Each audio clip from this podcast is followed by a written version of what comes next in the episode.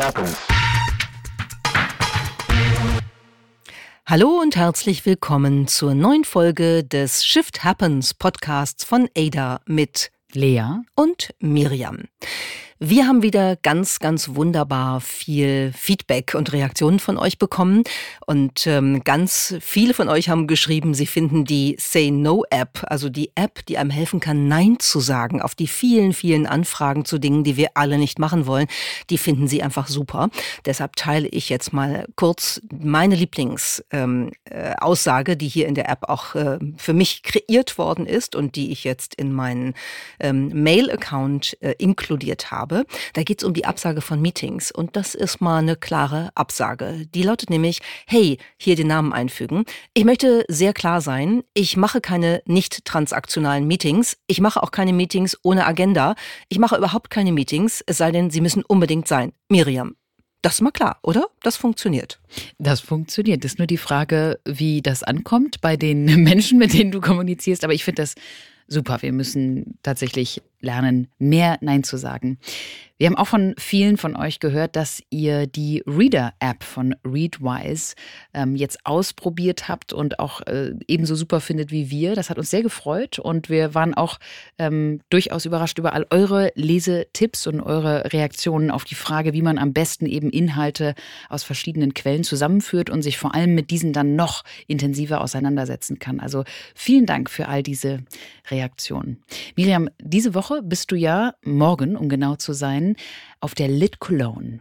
Was passiert da? Genau, ich bin auf der Lit Cologne äh, und zwar auch mit einem Podcast, aber nicht mit unserem, sondern mit dem Podcast von Matze Hielscher, Hotel Matze.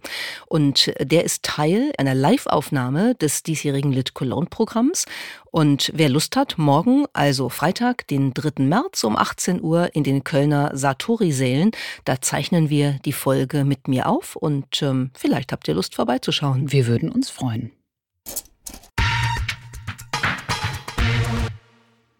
Es gibt einen wunderbaren Satz eines wunderbaren Künstlers und dieser Satz lautet New York is the city I know best and like most. Und dieser Satz stammt von niemandem geringerem als Edward Hopper, dem Maler, der sein Leben in New York verbracht hat.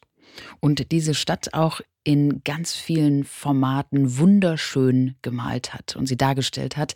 Und diese Ausstellung, die gibt es schon seit einigen Monaten jetzt im Whitney Museum in New York City. Leider läuft sie jetzt im März aus, aber wir haben sie im vergangenen Jahr noch sehen können. Wir haben uns Edward Hoppers New York, so heißt die Ausstellung, angesehen.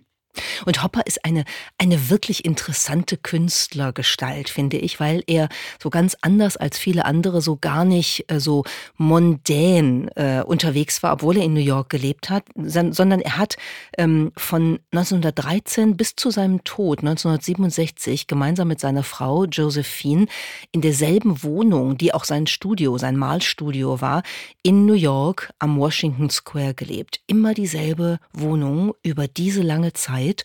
Und viele seiner Bilder, seiner Gemälde zeigen auch den Blick aus dem Fenster dieses Studios, dieser Wohnung am Washington Square und zeigen eben Stadtansichten von New York, die äh, logischerweise damals noch ein bisschen anders ausgesehen haben, als sie heute aussehen, aber die einfach einen wunderschönen Eindruck dieser Stadt vermitteln. Und vor allem einen besonderen Eindruck, denn Edward Hopper beschäftigt sich ja nicht mit dem New York, was wir so kennen, nämlich mit hoch rangigen Häusern, also mit Skyscrapers, sondern der denkt eher so in die Breite. Der beschreibt und malt die Stadt eher nach rechts und links gedehnt als in den Himmel ragend. Ein Bild, was beispielhaft dafür steht, wie Hopper sozusagen auch in den Formaten gearbeitet hat, ist das äh, Gemälde aus 1930, das heißt Early Sunday Morning. Wir posten es natürlich auch in die Show Notes, aber ich nehme an, viele von euch haben das auch schon mal gesehen. Das ist dieses Gemälde, das eine typische New Yorker Storefront, also eine Ladenfront an einem frühen Sonntagmorgen zeigt. Die Ladentüren sind noch geschlossen, es ist also offenbar sehr früh. Einige Fenster haben helle, einige haben dunkle Vorhänge. Es ist alles noch sehr ruhig, es wirkt sehr ruhig. Und dann hat es natürlich dieses Bild, dieses ganz typische Schattenspiel, das ja in ganz vielen Hopper-Bildern beschrieben ist. Und was dieses Bild ausmacht, das kann man auf der Website des Whitney Museums zu der Ausstellung sich auch anhören. All you're looking at here is a block of brick storefronts with apartments above them. The title, Early Sunday Morning, may explain the emptiness of the street, but it can't explain the emotional pull of the painting.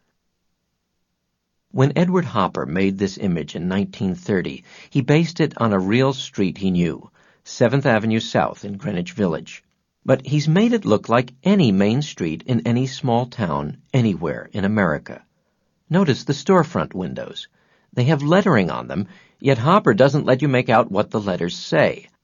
Hopper is an artist of universals, not particulars. He doesn't want to be that specific. Ja, he doesn't want to be that specific. Hier, er ist nicht so ganz spezifisch. Deshalb diese Seventh Avenue Ladenfront in dem Gemälde könnte auch sonst irgendwo, auch im ländlichen Amerika sein. Man könnte sie wahrscheinlich heute so noch finden. Und trotzdem ist er sehr spezifisch in der Stimmung, die er vermittelt. Und was in dem Bild ganz besonders ist, ist, dass da oben rechts so ein kleines schwarzes Quadrat ist. Da sieht man nur, da ist irgendwas angeschnitten. Da, da entsteht irgendwas und das ist irgendwas Dunkles im Hintergrund. Und die Interpretation dieses Bildes sagen, da wird ein neues Gebäude gebaut, möglicherweise ein Hochhaus, ähm, das eben über kurz oder lang dieses Bild verändern wird und das sei ein Zeichen dafür, wie Kommerz und Technologie das Leben in New York auf Dauer grundlegend verändern werden. Er schafft es also, viele psychologische Motive in diese, wie eben in der Erläuterung des Whitney Museums ja schön beschriebenen ähm, universalen Art und Weise, seine Bilder auszudrücken. Ähm, er schafft es also, da viele psychologische Motive mit einzubauen und uns damit eben ein Gefühl dieser Stadt New York zu geben. Und all das, wie eben schon erwähnt, eben mit einem horizontalen Blick auf diese Stadt, die ja eigentlich für ihre Vertikalität bekannt ist, nämlich in der Stadtansicht von New York, ne, sei es das Chrysler Building oder ähm, das One World Trade Center, der neue Tower. Es geht immer darum, dass New York in den Himmel ragt und demnach eben auch eher in der Vertikalen wahrgenommen wird. Und Hopper hat eigentlich eine konträre Vision dieser Stadt, nämlich eine horizontale Vision. Und er nannte das damals seinen Versuch, das Gefühl einer großen seitlichen Ausdehnung zu vermitteln, was ich sehr schön finde. Und äh, er sagt auch ganz deutlich, das ist in der Ausstellung zu lesen, ich habe mich einfach nie für die Vertikale interessiert. Und das hat uns interessiert, weil als wir die Ausstellung angeschaut haben, und ihr werdet euch wundern, warum wir sonst jetzt über Edward Hopper hier so reden, haben wir sofort eine Assoziation gehabt, wie kulturelle Entwicklung, wie Kunst und wie Technologie sich gegenseitig bedingen und zusammengehen. Denn eines ist klar, in Zeiten von Instagram hätte Hopper so nie gemalt oder so nie überlebt. Oder ihm wäre Instagram einfach scheißegal gewesen, weil da ist alles vertikal und da ist nix horizontal und keines der berühmten Bilder von Hopper könnte man wirklich gut auf Instagram abbilden.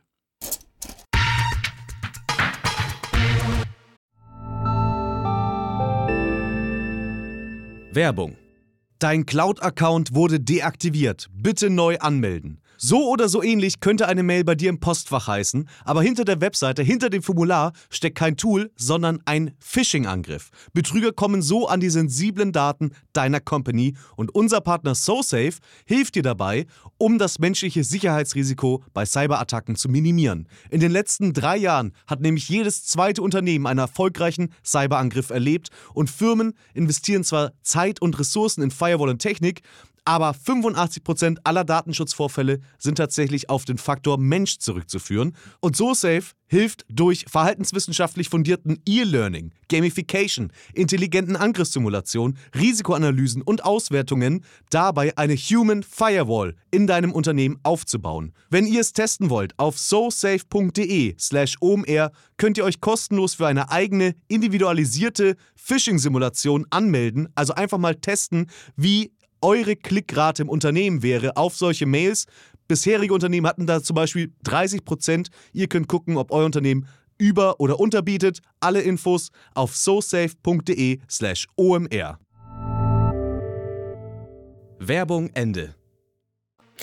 Auf der gleichen Geschäftsreise, auf der wir damals in New York Edward Hopper bestaunen durften, wurden wir auch eingeladen von der wunderbaren Psychologin Esther Perel die hat uns zu einem Abendessen eingeladen, und zwar im ganz Besonderen.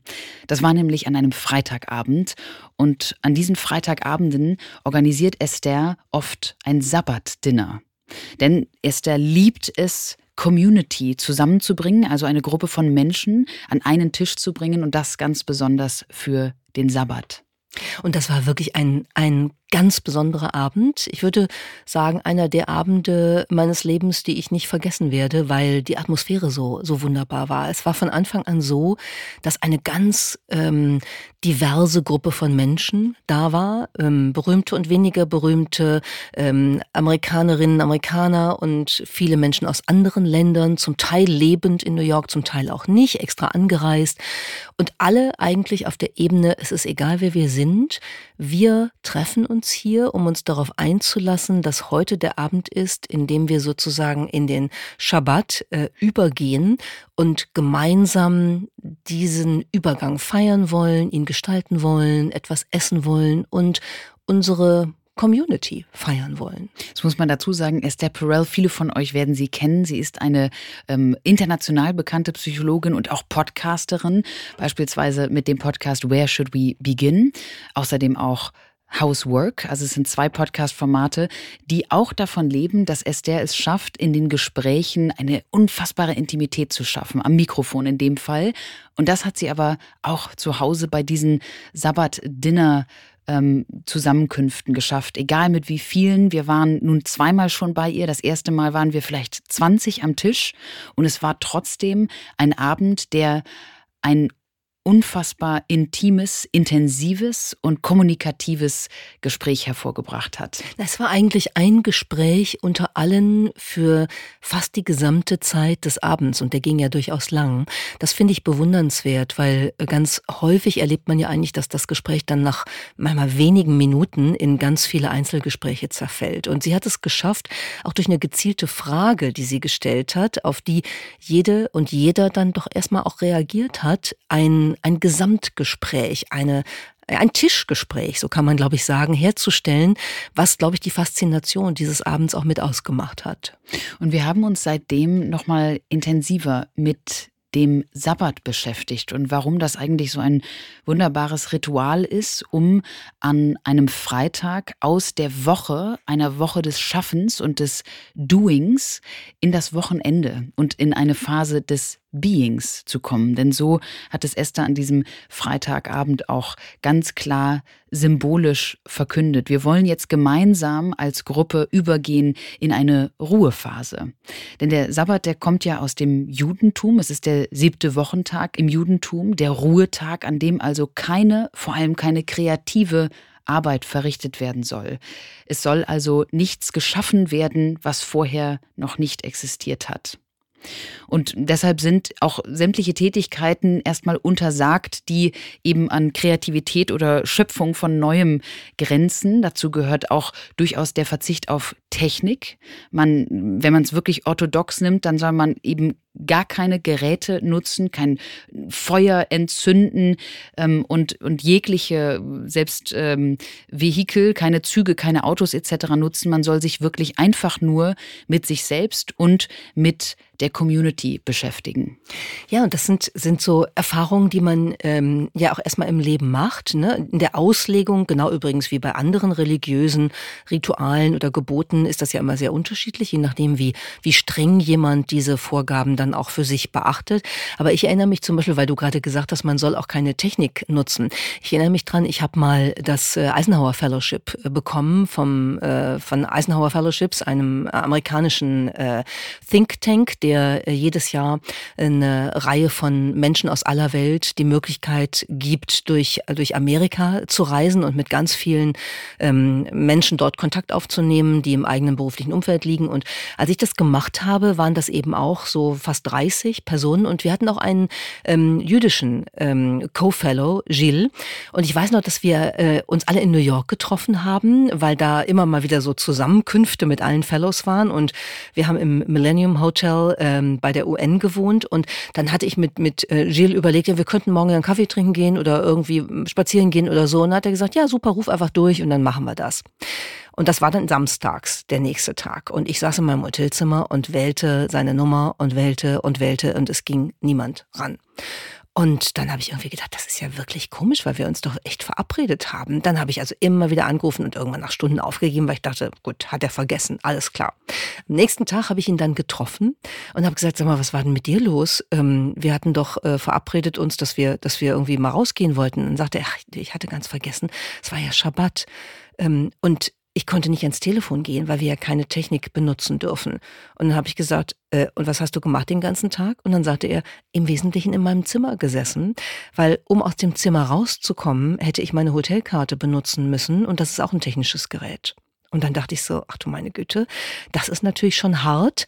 Also die Auslegungsformen sind sehr unterschiedlich. Nicht alle nehmen das so äh, streng, aber das kann eben auch der Fall sein.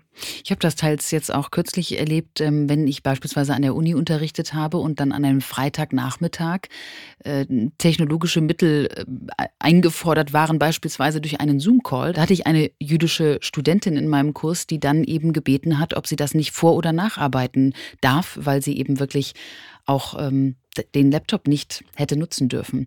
Und dennoch ist der Schabbat nicht unbedingt mit Verboten verbunden, sondern es geht eigentlich vielmehr darum, einen Rahmen zu schaffen für die Ruhe, für die gemeinsame Ruhe. Also es geht um die Norm, gemeinsam zu sagen, wir nutzen eben jetzt keine Geräte, sondern konzentrieren uns mal auf die soziale Verbindung, auf das Miteinander. Es ist also ein gemeinsames Bekenntnis zu einer dezidierten Ruhezeit.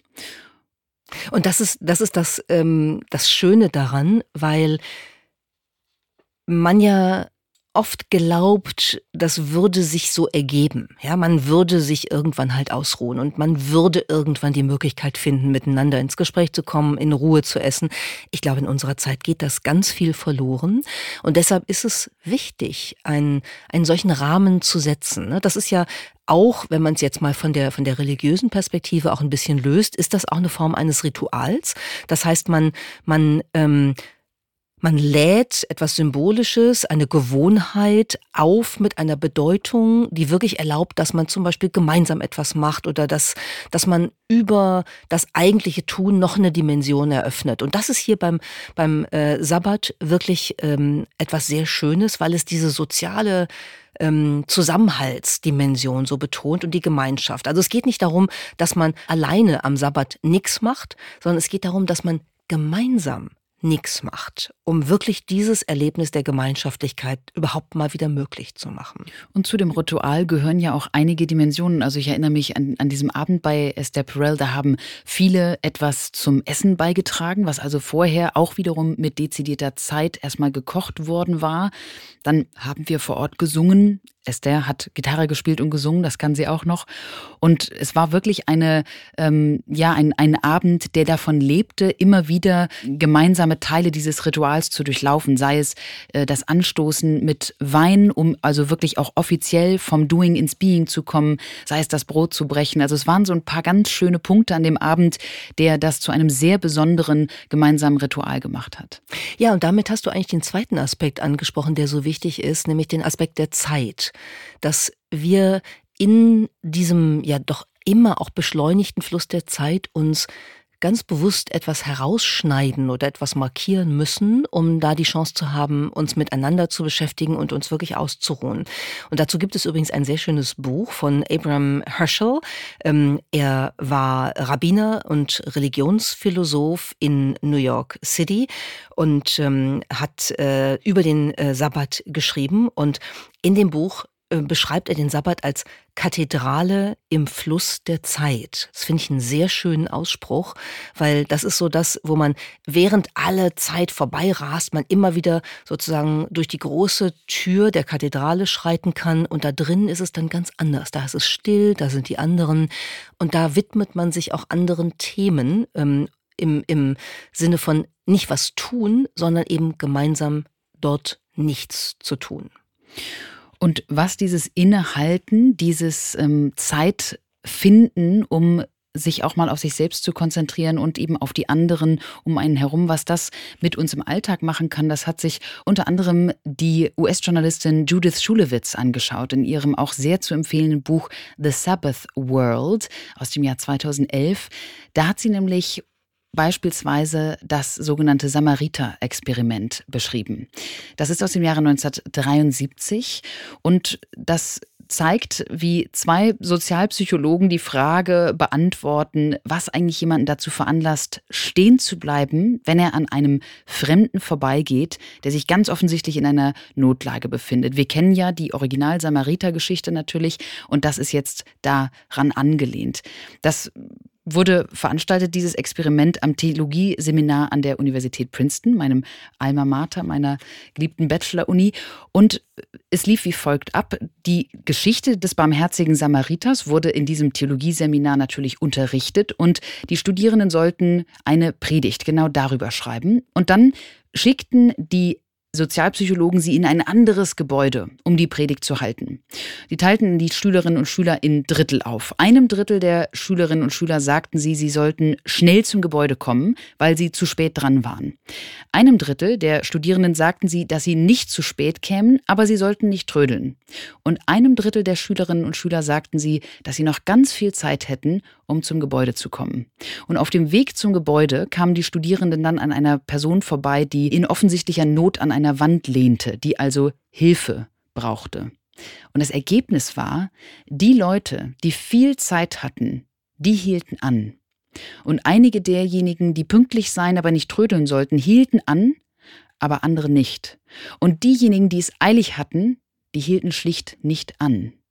Und Judith Schulewitz, die US-Journalistin, die hat das sehr schön zusammengefasst. Die sagte nämlich, Time quickening narrows the cognitive map. Also unser Gefühl der Zeit und wie viel wir davon haben, das macht was mit unseren kognitiven Fähigkeiten, selbst Menschen zu helfen. Und ich muss ganz ehrlich zugeben, ich habe das gelesen und habe gedacht, ich fühle mich total erwischt. Weil wenn ich irgendwo lang hetze und da sitzt jemand ähm, und möchte Geld haben oder auch einfach vielleicht nur einen Moment Aufmerksamkeit, dann muss ich zugeben, ist mir das auch passiert, dass ich dann einfach weiter hetze, weil ich denke, oh mein Gott, ich muss jetzt die Bahn kriegen oder sonst irgendwas. Und sich das mal bewusst zu machen, wie wir mit dem Umgang mit Zeit eigentlich unsere sozialen Fähigkeiten beschränken und vieles mehr, auch unsere eigenen Möglichkeiten, mit uns selber im Reinen zu sein und zufriedenes Leben zu führen und so, das ist schon recht weitgehend. Und insofern finde ich diese Rückbesinnung, die in den beiden Büchern, die wir genannt haben, auch die kommen natürlich in die Show Notes, die wir jetzt auf den Sabbat haben, und den auch mal jenseits von religiöser Beziehung einfach als einen Punkt im Lauf der Zeit zu nehmen, an dem man sich neu orientieren kann. Das finde ich ziemlich gut. Denn Judith äh, Schulewitz schreibt ja auch in ihrem Buch darüber, dass unsere ganze Gesellschaft eigentlich in einem permanenten hektischen Wettbewerb ähm, unterwegs ist. Und sie sagt, der, der Sabbat ist eigentlich ein Moment der gegenseitigen Wettbewerbsverbotsregel. Darum geht's da nämlich nicht, sondern da geht es eigentlich darum, dass wir einfach mal miteinander sind und es egal ist, was der andere sonst äh, irgendwie tut.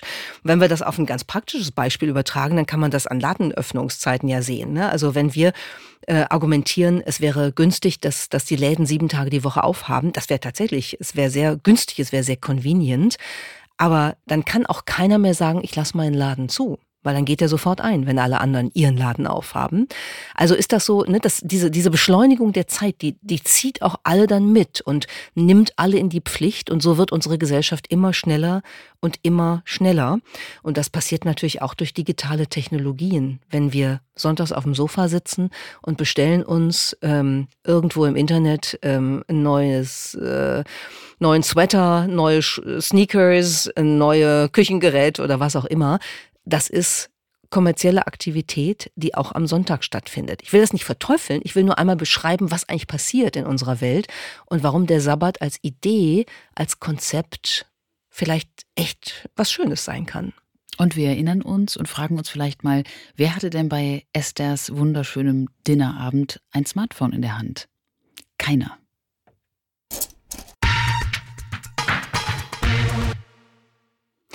Wir sind bald wieder auf Reisen, wie jedes Jahr um diese Zeit, Anfang März. Dann geht es nach Austin, Texas, weil dort findet alljährlich, mit Ausnahme der Pandemie, die South by Southwest statt. Das ist ein großes Festival, inzwischen ein großes Festival, das Live-Happenings, Konferenzen, Fachausstellungen vereint und einfach ein riesen ja, fest ist, was die ganze Stadt Austin mit einnimmt und wo man ganz verschiedene Dinge tun kann. Man kann sehr viel über neue Technologietrends lernen, man kann sich neue Filme anschauen, man kann zu Musikkonzerten gehen und man kann sich einfach in der Stadt tummeln, um die Atmosphäre aufzunehmen. Und die South by Southwest, die hat eine lange Geschichte. Die Veranstaltung wurde schon im März 1987 das erste Mal abgehalten. Die ist seitdem natürlich enorm gewachsen. Die ist als Musikfestival losgegangen und mittlerweile gibt es verschiedene Zweige, unter anderem den sogenannten South by Southwest Interactive Teil, der sich dezidiert mit ähm, aufkommenden Technologien beschäftigt. Und bei diesem Interactive Teil allein kommen bis zu 30.000 Menschen jedes Jahr. Und die gesamte Stadt Austin, wir waren ja wirklich schon einige Male da, die wird eingenommen und ist wirklich integriert oder die South by ist in Austin integriert und es ist wirklich ein ganz besonderes Festivalgefühl. Und warum waren wir eigentlich schon so oft da? Nun, weil es dort ganz, ganz viele Shifts zu beobachten gibt. Also im Prinzip ist die South by immer so ein sehr gutes, ähm, sehr guter Kompass, sehr gutes Thermometer dafür, welche Trends im Bereich Technologien im im folgenden Jahr vermutlich aufkommen und vor allem, wo natürlich auch die verschiedenen Industrien sich dann orientieren. Und es ist natürlich auch ganz gut, um zu sehen, wie, wie Trends dann von einem Upward Shift zu einem Downward Shift sich wieder entwickeln. Also wir haben auch das schon erlebt, ähm, dass wir beispielsweise 2018 ganz äh, viel zum Thema Blockchain äh, gehört und gesehen haben, haben dazu auch selber was gemacht. Wir haben das Stream-Team dazu äh, gemacht und erklärt, wie die Blockchain funktioniert und waren also auch ganz angetan ähm, in der Meinung, dass es jetzt der große neue Trend. Natürlich gibt's die Blockchain, gerade auch im Bereich von Kryptowährungen und so weiter ist das ja immer noch ähm, relevant, auch im, im Bereich von, von Verwaltungsmodernisierung und viele andere Themen. Aber es ist nicht so der Durchbruch gewesen, wie das damals 2018 auf der South by Southwest Southwest ausgesehen hat. Und letztes Jahr hatten wir ganz viel zum Thema Web 3.0, zum Thema Metaverse. Auch das total spannend. Ob das so schnell kommt? Ich glaube nein. Ich glaube, die South by ist immer gut darin, eben Trends früh, früh zu bespielen und auch gleich in sehr vielen Ecken und Dimensionen auszuleuchten. Ob das dann eben sofort in den Alltag von allen äh, Teilnehmenden äh, eingeht, ist immer so die große Frage. Du hast es gerade beschrieben bei Blockchain, bei Web 3.0. Wir hatten es auch mit der virtuellen Realität. Das war schon vor fünf Jahren da das große Thema. Und es kommt dann aber natürlich ein bisschen später immer wieder auf, wie eben jetzt auch mit dem Metaverse. Und in diesem Jahr gibt es auch wieder ganz deutliche Fokusthemen. Das ist ganz interessant. Auf der einen Seite gibt es natürlich ganz viel zum Thema künstliche Intelligenz und Chatbots. Wir haben auch hier im Shift Happens Podcast ja schon oft über ähm, ChatGPT und Co. gesprochen. Also Generative AI ist definitiv eines dieser Themen. Es gibt aber auch viel zum Quantencomputing, also wie äh, Quantencomputing vor allem in Kombination mit der künstlichen Intelligenz vermutlich dazu führen wird, dass wir die Welt ganz anders sehen simulieren können und vorausschauen können. Aber ein ganz besonderes Fokusthema dieses Jahr sind die Psychedelika. Das ist wirklich spannend, weil das hat ja erstmal gar nichts mit Technologie zu tun. Ähm, auf den zweiten Blick dann aber vielleicht schon, weil wir ja schon beobachten können, auch übrigens in der Chat-GPT-Diskussion, dass wir immer weiter auf dem Weg sind, Menschen ähm, zu maschinisieren. Also Menschen immer mehr ähm, zu Maschinen zu machen oder Anforderungen an Menschen zu stellen, dass sie funktionieren wie Maschinen. Und Psychedelika sind ja eigentlich ähm, Hilfsmittel, um uns wieder stärker mit uns selber zu verbinden, uns den Innenblick, die Selbsterkenntnis, die Verbindung mit uns selbst zu ermöglichen. Und offenbar ist das jetzt auch in der Textszene angekommen und wird jetzt zu einem großen Thema auf der South by Southwest. Und darüber werden wir natürlich auch berichten. Wir werden den Shift Happens Podcast mitnehmen nach Austin und werden von dort dann über diese Themen und sicherlich noch viele mehr auch berichten und euch einige Anekdoten aus Austin bringen. Denn Austin selbst ist auch eine wirklich spannende Stadt, die sich extrem entwickelt hat in den letzten Jahren. Es ist eine demokratische Stadt inmitten eines kernrepublikanischen Staates, nämlich in Texas. Der äh, City-Slogan ist Keep it weird, also ähm, bleib immer so ein bisschen schräg. Und das merkt man auch an der ganzen Atmosphäre in der Stadt, gerade während der South by Southwest. Und es gibt extrem viele Künstlerinnen und Künstler in Austin. Also vor allem auch während des Festivals, da gibt es auf der sogenannten Sixth Street ganz viel Live-Musik und man merkt so richtig, die ganze Stadt hat einen sehr kreativen Buzz. Ja, aber es verändert sich. Auch das wieder ein Shift, den wir uns anschauen werden und vielleicht auch hier im Podcast von Austin aus dann nochmal thematisieren werden. Denn auch Austin erlebt etwas, was man typischerweise als Gentrification bezeichnet. Also ähm, die, die Ansiedlung von Menschen mit äh, durchaus mehr Geld, die dann dazu führt, dass sich Grundstücks- und Immobilienpreise verändern. Dann ziehen die Künstlerinnen und Künstler, die in der Regel nicht so viel Geld haben, weg. Mehr Reiche kommen, insbesondere aus dem Silicon Valley. Ein Zehntel der Bevölkerung in Texas ist inzwischen aus dem Silicon Valley eingewandert und viele davon nach Austin. Und man sieht das auch bei Firmenansiedlungen. Tesla hat jetzt den Sitz in Austin, Oracle hat äh, seinen Sitz in Austin und das verändert die Stadt schon ziemlich stark äh, von dem sehr politisch liberalen Klima zu einem ja typischen Silicon Valley libertären Klima mit all den den ähm, ja sozialen Veränderungen, die dabei auch eine Rolle spielen. Und das Highlight dieser Veränderung, das ähm, das ist wirklich äh, ein ganz besonderer Ausweis von Weirdness in der Art und Weise, wie es nicht gemeint war ursprünglich. Auf Austins Jahrzehnte alter Formel 1 Strecke auf dem Circuit of the Americas haben zwei Crypto Bros äh, etwas verwirklicht, um auf ihr Unternehmen aufmerksam zu machen. Und zwar haben sie eine gigantische Statue von Elon Musk oder genau gesagt von dem Kopf von Elon Musk auf den Körper einer Ziege draufgebaut. Ziege im englischen Goat steht nach den beiden Crypto Bros für Greatest of All Times. Damit meinen sie Elon Musk, der jetzt ja auch in Austin zum Teil wohnt. Und diese Ziege klammert sich an eine Rakete. Also Musk auf der Ziege, die auf der Rakete sitzt. Und die Rakete kann tatsächlich Flammen schießen. Das Ganze hat ähm, sagenhafte 600.000 Dollar gekostet und ist in Austin zu bewundern. Und das ist, glaube ich, ein sehr schönes Symbol für Gentrification oder Weirdification, wie man sie, glaube ich, in der Stadt nicht unbedingt braucht. Wir werden euch also mit Audio und Film und Bild aus Austin berichten in den nächsten Folgen von Shift Happens und äh, sind sehr gespannt, ob es denn noch so weird wie vorher ist. Jetzt kommt Werbung. Wir sind bei ADA große Verfechterinnen vom lebenslangen Lernen und ermöglichen ja mit dem ADA Fellowship auch Menschen, die bereits im Berufsleben stehen, sich neben der Arbeit zu zukunftsrelevanten Themen weiterzubilden. Um uns selbst ebenfalls auf dem Laufenden zu halten und uns mit Branchenkennerinnen und Experten auszutauschen, besuchen wir regelmäßig Fachkongresse zu verschiedensten Themen, von Technologie und KI über Leadership bis hin zu Bildungsthemen. Für letztere möchten wir euch eine Veranstaltung ans Herz legen, die wir mit ADA in der Vergangenheit bereits besucht haben. Die LearnTech, eine internationale Fachmesse inklusive Kongress für die digitale Bildungsbranche. Dieses Jahr findet die LearnTech vom 4. bis 6. Juni statt. Hier werden die Top-Trends zum digitalen Lernen in Schule, Hochschule und Beruf gezeigt. Mehr als 400 nationale und internationale Unternehmen zeigen die neuesten technologischen Lösungen und Technologietrends wie Metaverse und KI und ihre Chancen und Einsatzmöglichkeiten für die Bildung. Ihr könnt sogar vor Ort einiges selbst ausprobieren und erleben. Auf dem begleitenden Fachkongress diskutieren hochqualifizierte internationale Expertinnen und Experten aus der Bildungswirtschaft und Wissenschaft aktuelle Themen und stellen Lösungsvorschläge vor. Mit dem Rabattcode minus 20 erhaltet ihr 20 Euro Rabatt auf alle Messetickets. Also, sichert euch jetzt euer reduziertes Ticket für die LearnTech 2024 vom 4. bis 6. Juni. Das war Werbung. Meine Überraschung, Lea, habe ich diesmal wieder einmal in eine Frage gekleidet. Wie heißt der Satz Sie wohnen dort? Original in der Sprache der Native Americans. Oh, ich wünschte, ich wüsste das. Es Vermutlich ist es ein Begriff, den wir von diesen Menschen kennen. Ja, den wir auch benutzen.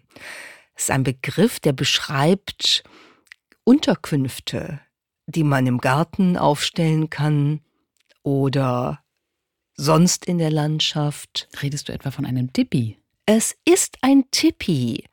Ein Tipi ist die Übersetzung für Sie wohnen dort. Und zwar in der Sprache der Dakota, der Sioux, der Lakota. Ti steht für wohnen und Pi steht für gebrauchen, benutzen. Ich würde sagen, die sind sehr viel effizienter mit ihrer Sprache als wir Deutschen. Absolut. Im Deutschen bräuchte man dafür, wie man weiß, mindestens mal drei Wörter und nicht eins. Pi. Ti-Pi.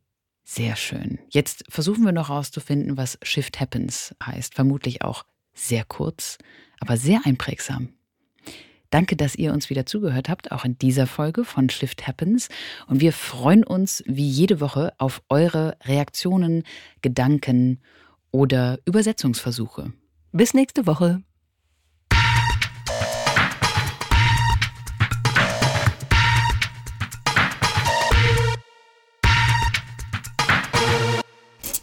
Shift happens.